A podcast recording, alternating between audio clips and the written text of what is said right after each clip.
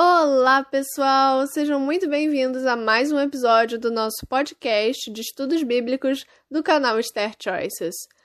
O tema do episódio de hoje é princípios de saúde e nós estamos no episódio número 18 do nosso podcast. Fica sempre a minha recomendação que vocês baixem o PDF do podcast, é, o PDF do estudo bíblico, realmente que é o PDF Ouvindo a Voz de Deus, ele vai estar sempre no comentário fixado e na descrição, caso vocês queiram baixar, é bem fácil. E assim vocês vão poder estar acompanhando melhor o podcast, ok? De acompanhando de uma forma mais, mais profunda, mais completa. Então, também é costume por aqui, caso você seja novo, a gente está fazendo uma oração antes de começar o podcast, antes de começar a estudar a palavra de Deus. Então, se você puder, eu peço que você feche seus olhos e ore comigo. Pai, por favor, eu oro lhe pedindo que o Espírito Santo nos guie durante esse estudo bíblico, durante esse estudo da Sua palavra. Eu peço que o Espírito Santo me guie para falar as coisas certas, as coisas que o Senhor quer que eu fale. Por favor, eu oro para que o Senhor possa estar me ajudando e também oro, Senhor, para que essa pessoa que está me ouvindo ela possa ser tocada pelo Senhor e que o Senhor possa falar aquilo que o Senhor quer falar ao coração dela. Por favor, Pai, eu peço que o Senhor realmente fale com essa pessoa através desse estudo bíblico. E eu lhe agradeço muito por simplesmente pelo fato de nós estarmos, mesmo que à distância, tão unidos é, estudando a Sua palavra, Senhor. Eu oro em nome de Jesus. Amém.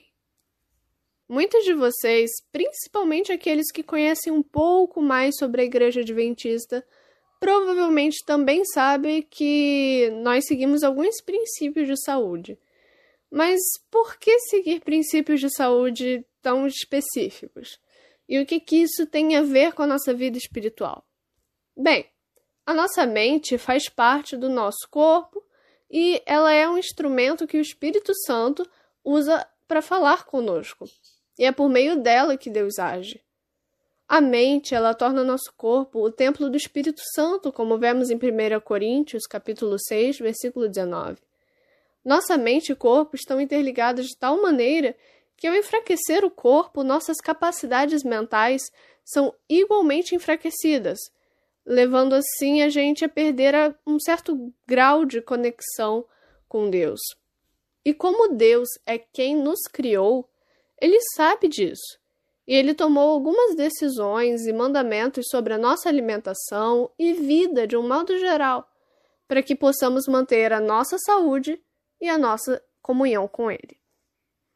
Num primeiro momento, a nossa alimentação ela não incluía nenhum tipo de carne animal na lista de coisas próprias para o consumo de Gênesis capítulo 1, versículos 29 e 30.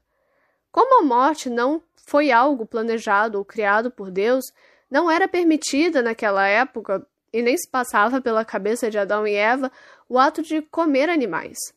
E até mesmo depois de expulsos do jardim, a humanidade passou um tempo considerável sem consumir carne. A ponto de, antes que Deus decidisse encurtar a vida dos seres humanos em Gênesis 5, podemos ver o quão longos eram os anos de vida de nossos antepassados. Enfim, a partir de quando que Deus permitiu ao homem o consumo de carne? Ele permitiu após o dilúvio, em Gênesis capítulo 9, versículos 2 e 3. Deus havia permitido o consumo desse alimento após o dilúvio destruir a vegetação praticamente toda da terra e retirando momentaneamente grande parte da qualidade da, dos vegetais.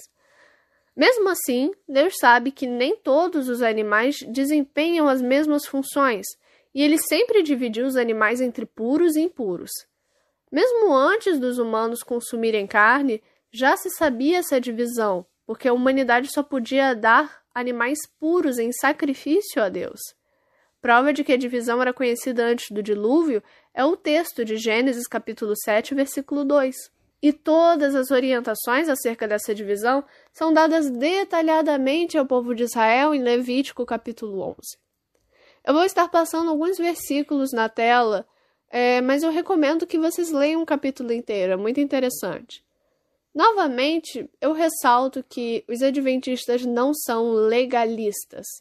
Nós sabemos que nem todas as leis de Israel se aplicam aos dias de hoje, pois elas, algumas delas se referiam especificamente às tribos de Israel, aos territórios de Israel, mas ao mesmo tempo nós seguimos princípios que a Bíblia nos apresenta como inegociáveis. E caso você ainda esteja com dúvida em relação às carnes, à alimentação, eu recomendo que assista o vídeo até o final, porque eu vou passar prints de um stories que eu fiz respondendo sobre o assunto e eu acho que ele vai complementar bem. Ok.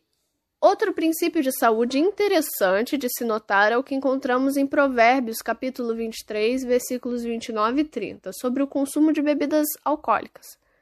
Muitos dizem que podemos beber moderadamente ou beber socialmente, mas isso não diz respeito a nós como cristãos.